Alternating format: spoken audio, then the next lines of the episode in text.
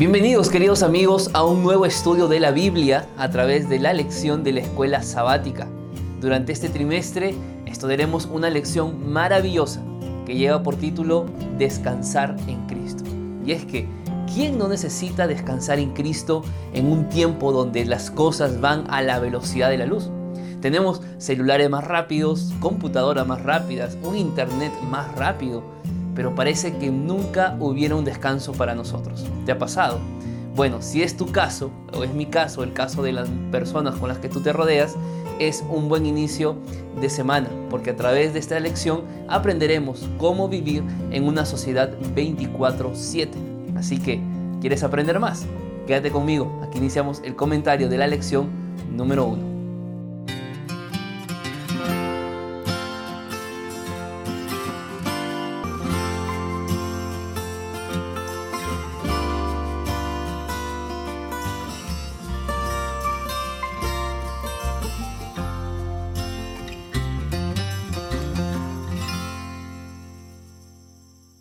¿Cómo están queridos amigos? Gracias nuevamente por acompañarme en el comentario de la lección de la escuela sabática, allí donde te encuentras, en Estados Unidos, México, Paraguay, Honduras, Chile, en Perú, en los diferentes países donde nos están viendo. Sean bienvenidos a un nuevo estudio de la lección y gracias siempre por estar acompañándome, compartiendo este video, dejando un like a este video y sobre todo suscribiéndote para que puedas recibir las novedades que estaremos subiendo cada semana. La lección para esta semana realmente refleja una condición real de nosotros, de nuestra sociedad.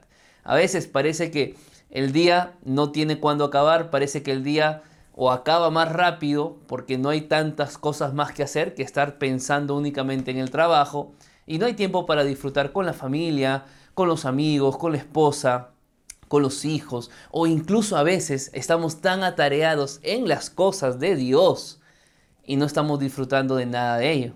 Bueno, son realidades que a veces vivimos, pero justamente la lección de esta semana es la introducción al trimestre. ¿Cómo poder vivir en una sociedad 24/7? Bueno, lo vamos a descubrir ahora en nuestro comentario diario de la lección, así que vamos a eso. El día domingo de la lección lleva por título Cansados y agotados. ¿Quién no se ha sentido cansado?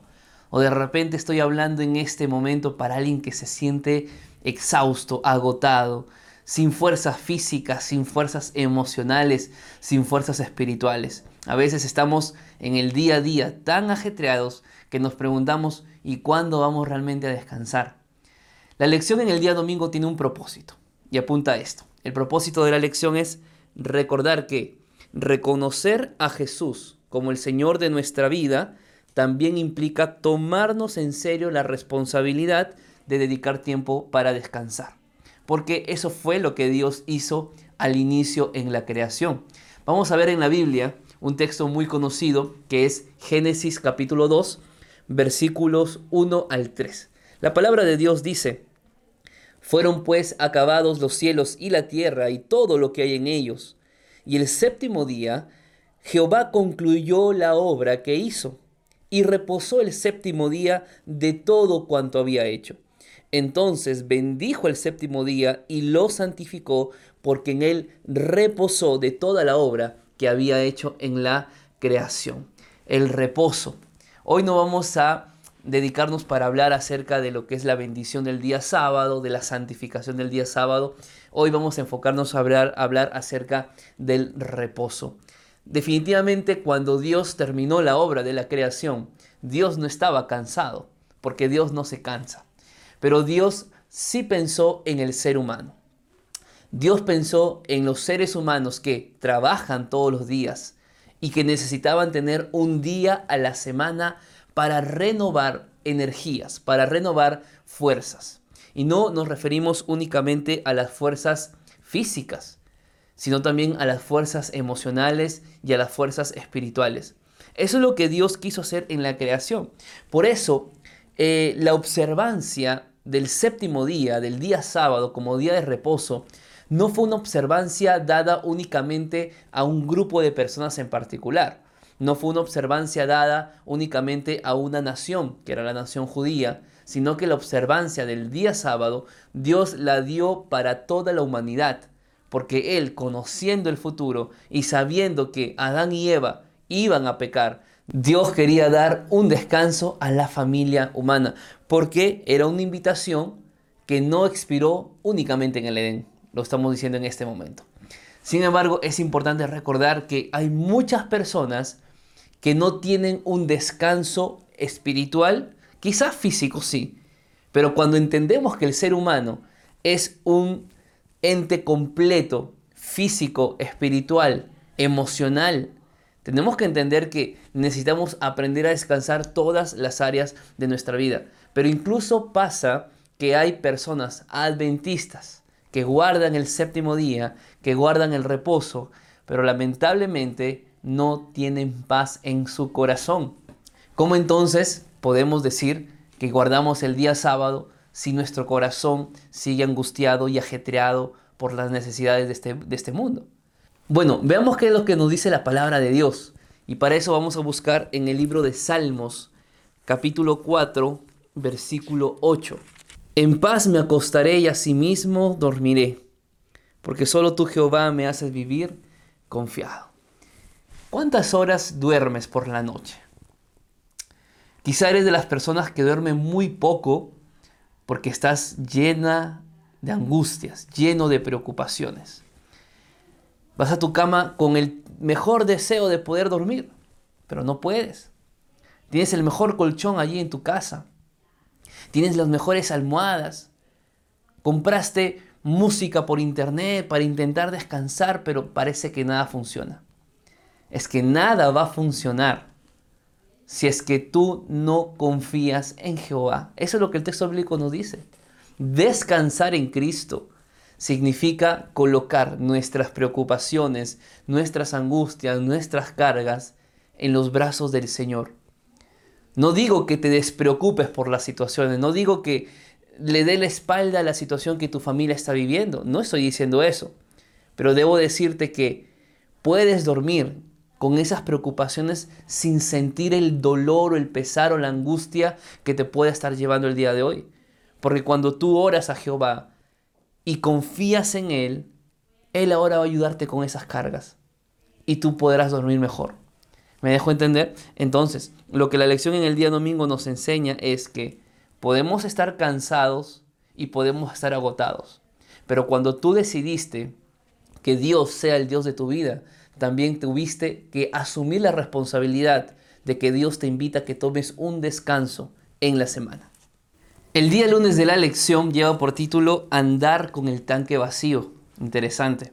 Y no está hablando aquí del tanque de combustible de un auto. De hecho, nosotros somos como una máquina. Pero toda máquina necesita combustible.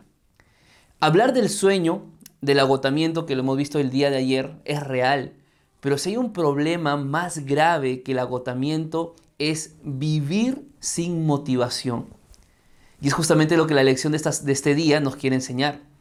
Que un problema grave en la sociedad es ver personas con su tanque emocional vacío. Te despiertas sin motivaciones. Vas al trabajo sin ninguna motivación, simplemente porque hay que cumplir las horas de trabajo para poder llevar alimento a la casa. Y a veces no son seis horas, no son ocho horas, son 12, 15 horas que tienes que trabajar no encuentras motivación en, tu día a día. Eso es muy peligroso. Porque vivir y hacer cosas sin motivación puede, ser, puede causar un daño grande en tu vida y en tu familia. Vives como un robot, vives simplemente, o mejor dicho, ni siquiera vives, simplemente sobrevives en este mundo. Es difícil, ¿verdad? Es difícil andar con el tanque emocional vacío. Pero si hay alguien que puede llenar ese tanque emocional, es justamente Cristo Jesús. En la Biblia nosotros vamos a encontrar diferentes personajes, diferentes situaciones e historias de hijos de Dios que también atravesaron crisis en su vida. Las crisis no son ningún problema, todos atravesamos crisis. Abraham atravesó crisis, Job atravesó crisis, Elías atravesó crisis, Jesús mismo tuvo momentos de dificultad, momentos de, crisis, crisis emocionales que él vivió antes de llegar a la cruz. El problema no es la crisis, el problema es cómo afrontamos y cómo superamos la crisis. Pero veamos un poquito a un personaje interesante. Su nombre es Baruch. ¿Quién era Baruch? Baruch era el escritor, el escriba de Jeremías. Y Jeremías tuvo un mensaje para Baruch, un mensaje que Dios le había dado a Jeremías. Y el mensaje está allí en el libro de Jeremías, capítulo 45, versículos 1 al 5. Vamos a leer algunos textos bíblicos. Dice lo siguiente, la palabra que habló, el profeta Jeremías a Baruch, hijo de Nerías, cuando escribía en el libro estas palabras dictadas por Jeremías en el año cuarto de Joacim, hijo de Josías, rey de Judá. Vamos a parar aquí un momento. ¿Cuándo es el cuarto año de Joacim? Para tenerlo como referencia. El año 605 o 604 antes de Cristo aproximadamente. Entonces, hay un mensaje de Dios para Baruch que, lo, que le daría justamente el profeta Jeremías. Y el versículo 2 y 3 dice así, Así te ha dicho Jehová, Dios de Israel, a ti, Baruch. Tú dijiste, ay de mí ahora, porque ha añadido Jehová tristeza a mi dolor. Fatigado estoy de gemir y no he hallado descanso. Puede ser también quizá tu situación en este día. Cansado estás de gemir, cansado ya estás de llorar, cansada estás quizá hasta de orar, de pedirle a Dios que haga un milagro y aparentemente Dios no está respondiendo. Cansado estás, fatigado, no encuentras descanso. Sé lo que es vivir esos momentos. Sé lo que es vivir momentos de dificultad, de tristeza, sin poder dormir, de llorar, porque también lo hemos pasado. Sin embargo, miren lo que dice el versículo 4 y el versículo 5. Y le dirás, así ha dicho Jehová, yo destruyo a los que edifiqué y arranco a los que planté, esto es, a toda esta tierra. ¿Y tú buscas para ti grandezas? No las busques porque he aquí que yo traigo mal sobre todo ser viviente, ha dicho Jehová. Pero a ti te daré la, la vida por botín en cualquier lugar a donde vayas. Voy a explicarte estos dos versículos que a mí me gustan bastante. Tú sufres porque las cosas no están yendo bien en tu hogar. Lloras por ese hijo, por esa hija que está ahora en una cama de hospital, sin poder recuperarse. Jehová también sufre. Lo que Baruch estaba sintiendo en ese momento era lamentablemente una sensación como consecuencia de la vida pecaminosa del pueblo de Dios. Porque el pueblo de Dios se había alejado, estaban a punto de ser llevados por los babilonios, como esclavos, como cautivos, ¿verdad? Entonces se sentía muy triste Baruch, muy triste Jeremías, así como Isaías se sentía triste por la condición del pueblo. Pero Dios lo que le estaba diciendo a Baruch es, Baruch, lo que tú sientes, yo también lo siento, porque yo los creé, porque yo los elegí, y ahora tengo que destruirlos, ahora tengo que dejar que se los lleven cautivos. Entonces, el dolor que tú sientes en este día e, esa fatiga, ese cansancio acumulado que tú sientes en este día, Dios también lo siente contigo. No estás sola, no estás solo. Tu cansancio emocional, Cristo lo sabe. Esas lágrimas que derramas, Cristo derrama contigo esas lágrimas, porque es un Dios de amor. Pero al mismo tiempo que Dios era empático con Baruch y al mismo tiempo como Dios es empático contigo, Dios también le estaba diciendo a Baruch, Baruch, donde tú vayas, yo te daré la vida.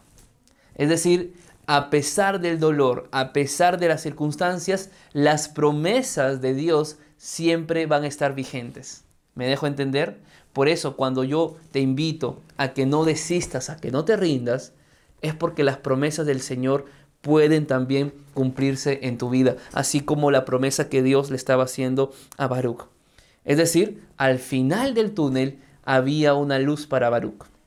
Al final del túnel de tu vida, en esa tormenta que quizá hoy tú estás viviendo, Dios también te ofrece, te ofrece una luz al final de este camino. Porque después de la tormenta, el sol va a volver a brillar. Nunca te olvides de eso. El día martes de la lección lleva por título ¿Cómo define el descanso el Antiguo Testamento? Y el propósito de la lección en este día martes es que podamos entender que el concepto teológico del reposo no está ligado únicamente a una o dos palabras. Es decir, hablar del reposo en el Antiguo Testamento es hablar de muchas palabras con muchos significados. Y es justamente lo que la lección nos ha enseñado en este día. Pero antes de ver justamente qué palabras este, explican lo que es el reposo en el Antiguo Testamento, también debemos recordar que es cierto, Dios nos creó para estar activos, Dios nos creó para la actividad, pero esta actividad tiene que estar equilibrada justamente con el descanso, con el reposo. Bueno, vimos un texto al inicio, que era justamente Génesis capítulo 2, versículos 2 y 3, donde dice que Jehová descansó de toda la obra que le había hecho y reposó en el séptimo día, ¿verdad? Bueno, esa palabra reposar en el hebreo es la palabra Shabbat. ¿Qué significa Shabbat? Shabbat significa cesar, descansar, tomar vacaciones, incluso lo que nos dice la lección.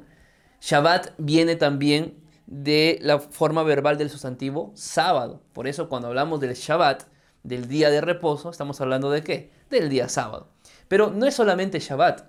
Está la palabra que también está en Éxodo capítulo 20, versículo 11. Mejor dicho, en el cuarto mandamiento que Moisés dio al pueblo. Y allí la palabra descansar es nuak. Y nuak se refiere justamente al descanso, así como está en Job capítulo 3, versículo 13, donde el significado es de detenerse. Mira, mira todas estas implicaciones. Descansar significa cesar de actividades, descansar significa hacer también descansar a alguien, descansar significa detenerse, detenerse.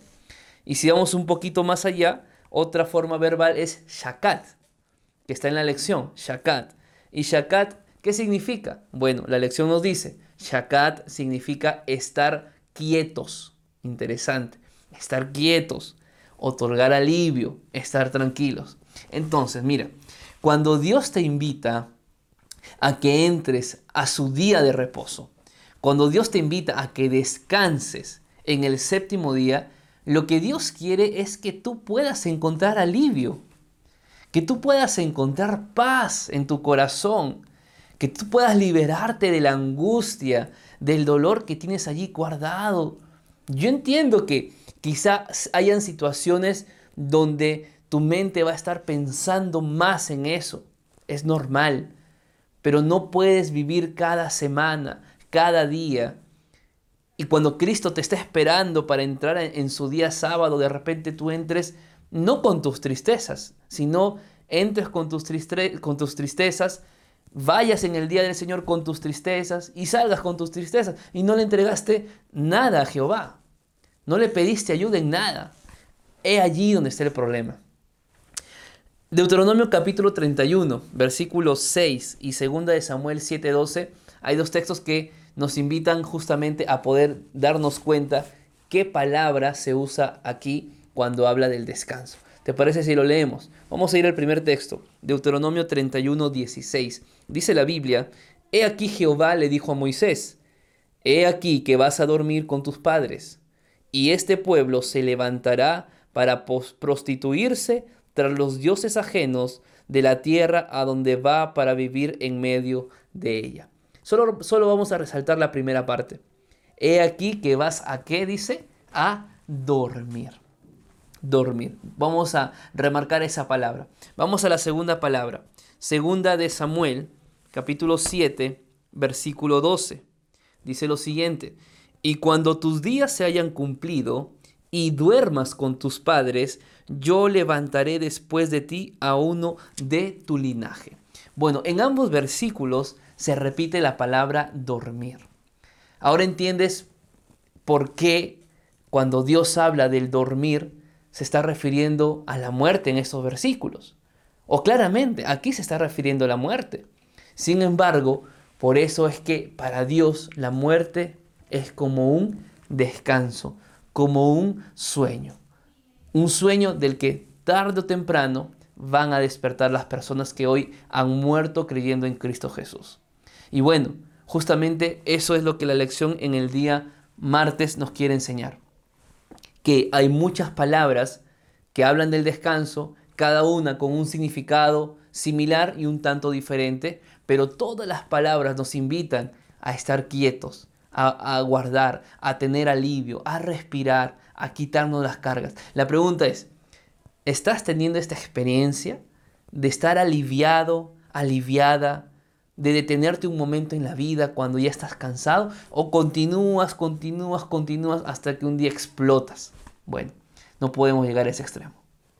El día miércoles de la lección lleva por título El descanso en el Nuevo Testamento, porque así como hemos visto en la lección anterior o en el día anterior, que hay diferentes palabras para hablar del descanso con diferentes significados, lo mismo ocurre en el Nuevo Testamento.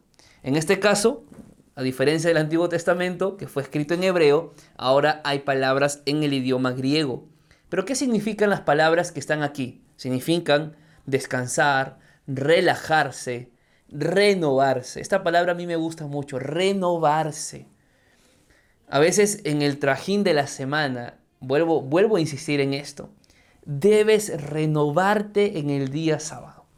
Debes renovarte. Bueno, debes renovarte todos los días, pero principalmente debes renovarte en el día sábado. ¿Qué fue lo que dijo Jesús en Mateo 26, 45? ¿Recuerdas? Dice lo siguiente, venid a mí todos los que estáis trabajados y cargados, y yo os haré descansar. Esta palabra descansar es la primera palabra que aparece allí en el griego, anapao, que, significa yo los haré renovarse. Es decir, encontramos renovación física, emocional y renovación espiritual únicamente en quién? En Cristo Jesús.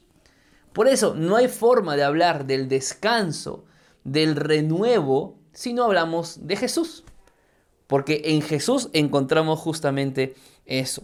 Pero inclusive Pablo utiliza esta palabra en 1 Corintios 16, 18 para referirse del gozo por la llegada de sus amigos que confortaron su espíritu. Por eso, el descanso no es un tema solamente físico. El descanso también es un tema emocional, un descanso mental, que es lo que necesitamos. Entre todas estas palabras hay una historia interesante que nos deja este día y está en el libro de Marcos, capítulo 6, versículo 30 al 32. Vamos a leerlo y aquí vamos a encontrar algunas cosas muy interesantes. Dice la palabra de Dios, Marcos 6:30. Entonces los apóstoles se reunieron con Jesús y le contaron todo lo que habían hecho y lo que habían enseñado. Jesús los había enviado para que predicaran, ¿verdad? Y vinieron con noticias muy agradables Quizá en algunos casos noticias desagradables, porque no todo te va bien a la hora de predicar en el momento. Pero ellos llegaron contentos, felices, emocionalmente estaban llenos de, de, pasión por lo que estaban haciendo. Y vinieron a contarle a Jesús lo que habían hecho. Y Jesús les dijo en el versículo 31, venid vosotros aparte a un lugar desierto y descansad un poco. Esto que acabamos de leer no es una invitación de Jesús, es una orden, es un imperativo. Jesús no les dice, bueno, si quieren vengan a descansar. No, Jesús dice, vengan a descansar en un lugar desierto.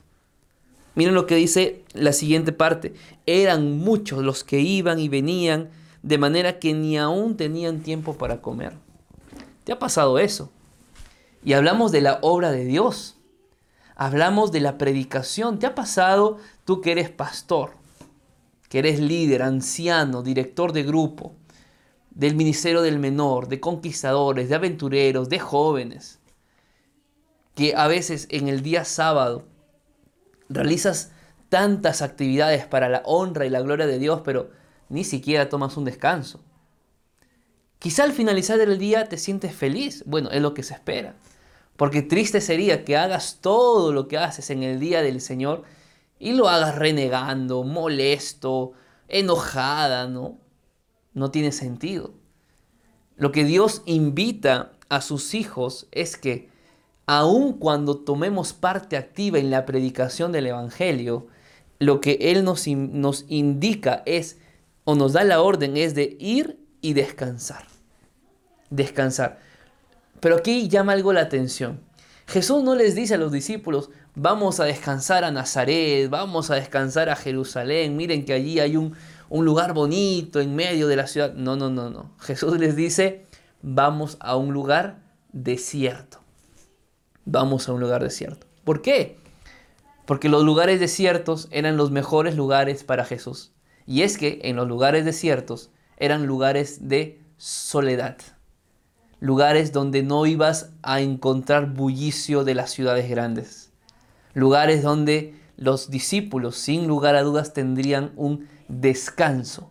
Y no solamente un descanso, sino una renovación de mente. Por eso, yo te invito a que tú y tu familia o tu iglesia paren un momento. Para un momento allí de tu trabajo de la semana. Para un momento.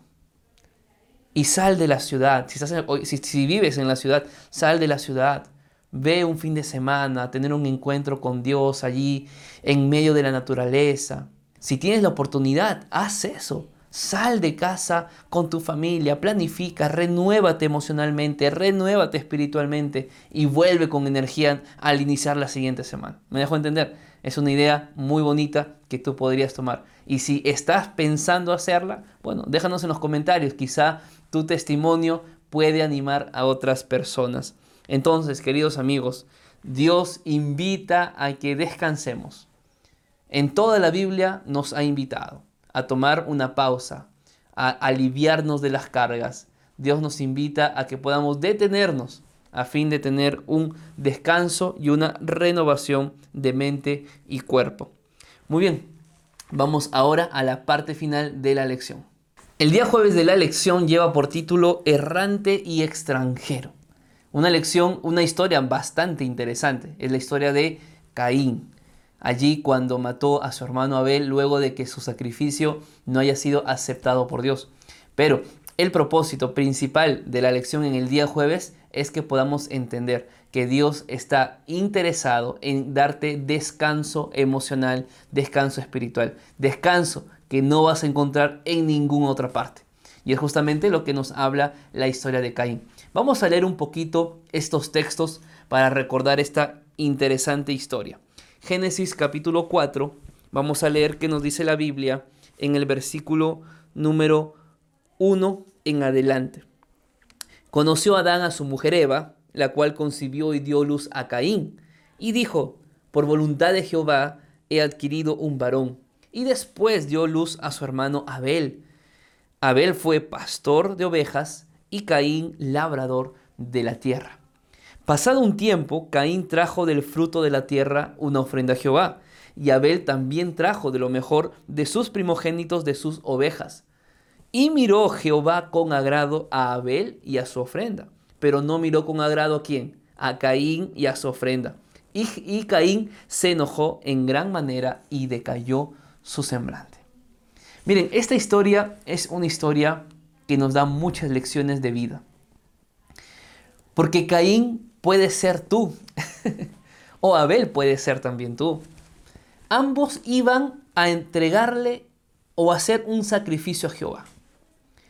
Para hacer un sacrificio a Jehová necesitabas de un corazón humilde, un corazón contrito, arrepentido. Y quizá tú vas a la iglesia, participas de los cultos, pero eres una persona orgullosa, Eres una persona que nadie puede decirte nada porque solo tú sabes cómo se hacen las cosas. Que cuando hay que orar para pedirle perdón a Dios, tú dices, ¿de qué le voy a pedir perdón a Dios si yo estoy bien con Dios? Bueno, ese era Caín. Abel y Caín van ante la presencia de Dios, le traen una ofrenda. Pero Abel hizo algo que Caín no hizo. Abel trajo lo mejor que tuvo y lo mejor que Dios quería. Pero Abel, perdón, pero, pero Caín trajo lo mejor que él quiso traer. Entonces, yo te he dicho esto en algunos otros videos, en algunas predicaciones. Adorar a Dios no se trata de cómo tú quieras. se trata de cómo Él lo decidió en su palabra. Porque por más buena intención que tengas de adorar a Dios, si no lo haces como Dios pide, también tu sacrificio, tu adoración, no será aceptada por Cristo. Pero que hay algo, hay un punto incluso más importante que esto. Y es que en el versículo número 4 que hemos leído, la parte final dice lo siguiente, y miró Jehová con agrado a Abel y a su ofrenda. Mira, Dios no estaba tanto, tan interesado en la ofrenda, sino en la actitud con la que vinieron Abel y Caín. Porque Dios no se agradó primero de su ofrenda, Dios se agradó de su ofrendante. Y aquí yo quiero resaltar tres palabras. Carácter, actitud y motivación. ¿Qué te motiva a adorar a Dios? ¿Qué te motiva o cuál es tu actitud cuando tienes que tomar una responsabilidad en la iglesia? ¿Cuál es tu actitud cuando vas a darle una ofrenda al Señor, un diezmo al Señor? Porque Jehová no se agradó primero de la ofrenda. Dios se agradó de su ofrendante. Mejor dicho, Dios se agradó de Abel, porque la actitud de Abel, su motivación de Abel, su carácter de Abel era tal cual Cristo quería que sea. Pero, pero Caín era lo contrario. Caín estaba demostrando que él confiaba en sus propios méritos. Caín demostraba que él confiaba en sus propias fuerzas. ¿Qué fue lo que pasó después? Caín se convirtió en el primer asesino de la historia del mundo. Pero aún así, cuando él mató a su hermano y Dios le dijo que tenía que salir de aquel lugar, Dios mostró misericordia con Caín, incluso colocando una señal sobre él para que nadie lo matara. Pero lamentablemente eso no fue todo en la historia de Caín. Cuando uno va más adelante y ve en el versículo número 17, dice lo siguiente. Y conoció Caín a su mujer, la cual concibió y dio a luz a Enoch. ¿Te acuerdas quién fue Enoch? El que caminó con Dios. Imagínense, detrás de ese hombre malo, perverso, orgulloso y autosuficiente, nació un hijo que decidió caminar con Jesús. Y dice lo siguiente, y edificó allí una ciudad a la cual le puso por nombre de su hijo, Enoch. Interesante, ¿no? Seguramente eh, Caín tenía todo el deseo de que ese hijo, de que esa ciudad incluso que estaba levantando, era para hacer las cosas como ellos querían, ¿no? Pero Dios tenía un plan diferente para Enoch. Bueno, aquí hay un texto muy interesante. Patriarcas y Profetas, página 59, esto está ahí en la lección, dice lo siguiente, Caín se presentó a Dios con murmuración y escepticismo en el corazón tocante al sacrificio prometido y a la necesidad de ofrendas expiatorias. Era como decir, bueno, pero ¿para qué voy a darle ofrenda al Señor? ¿Para qué voy a darle ofrenda? ¿Para qué voy a hacer un sacrificio? No me parece. Y se fue murmurando, ¿no? Entonces, tú no puedes adorar a Dios murmurando. Tú no puedes adorar a Dios criticando a tu iglesia, criticando lo que hacemos. No, no, no vale. Porque ¿qué adoración le estás dando a Dios? No es una adoración completa, tu mente está en cosas negativas, tu actitud es negativa, tus motivaciones son malas. Eso fue lo que le pasó a Caín. Su ofrenda, ojo con esto, su ofrenda no expresó arrepentimiento por el pecado. Ah, hermanos. ¿Será que tú también das tus ofrendas, das tus diezmos, sin el deseo de que la obra avance, sino simplemente por que hay que cumplir? Si no, te, luego te llaman la atención, luego te visita el, equipo de mayordomía de la iglesia. ¿Será que tú predicas, tú cantas simplemente para que la gente te vea y te, y te alabe y te aplauda y no para adorar realmente al Señor? ¿Cuáles son tus motivaciones en la iglesia? ¿O vas a la iglesia para que Dios no te castigue y para que muestres de que Él eres fiel y Él te dé lo que necesitas? No funciona así. Caín y su ofrenda no expresó, perdón, su ofrenda no expresó arrepentimiento por el pecado. Sentía, como muchos sienten hoy, que seguir exactamente el plan indicado por Dios y confiar plenamente en la expiación del Salvador prometido para su salvación sería reconocer su debilidad. Ah, no, yo no pido perdón, porque si pido perdón se van a dar cuenta que soy una persona débil, que van a hablar de mí, que ya se arrepintió. No, no, yo no puedo arrepentirme, yo no puedo fallar. Y si fallo, nadie lo sabe. hay personas así, lamentablemente como Caín. Prefirió depender de sí mismo, autosuficiencia. Se presentaría confiando en sus propios méritos. ¿Sabes qué pasa cuando un cristiano confía en sus propios méritos? Cuando prefiere depender de sí mismo, esa persona no encuentra descanso. Y quizás sea tu caso, como el caso de Caín. Lamentablemente, cuando tú terminas de leer la historia de Caín y Abel, Caín nunca, nunca mostró palabras de arrepentimiento, nunca lo hizo. Al contrario, mostró desesperación, mostró angustia, tenía miedo que lo mataran. Pero incluso allí Dios mostró cuidado por Caín, porque Dios es un Dios de misericordia, un Dios de amor. En resumen, queridos amigos, la lección de esta semana nos introduce a, una, a un nuevo estudio maravilloso. Pero hoy hemos entendido que el descanso que necesitamos es un descanso físico, emocional y espiritual. Y este descanso que a lo largo de la Biblia se habló, lo podemos encontrar únicamente en Cristo Jesús. Dejemos el orgullo de lado, dejemos la autosuficiencia, de creer que podemos resolver nuestros problemas solos y solas, cuando dentro de nosotros sabemos que no es así. Deja de llorar, deja de estar angustiado, porque hoy Cristo Jesús quiere venir y ayudarte e invitarte a que descanses en su presencia. ¿Estás listo para continuar este trimestre? ¿Sí? Que Dios te bendiga. Nos vemos la siguiente semana.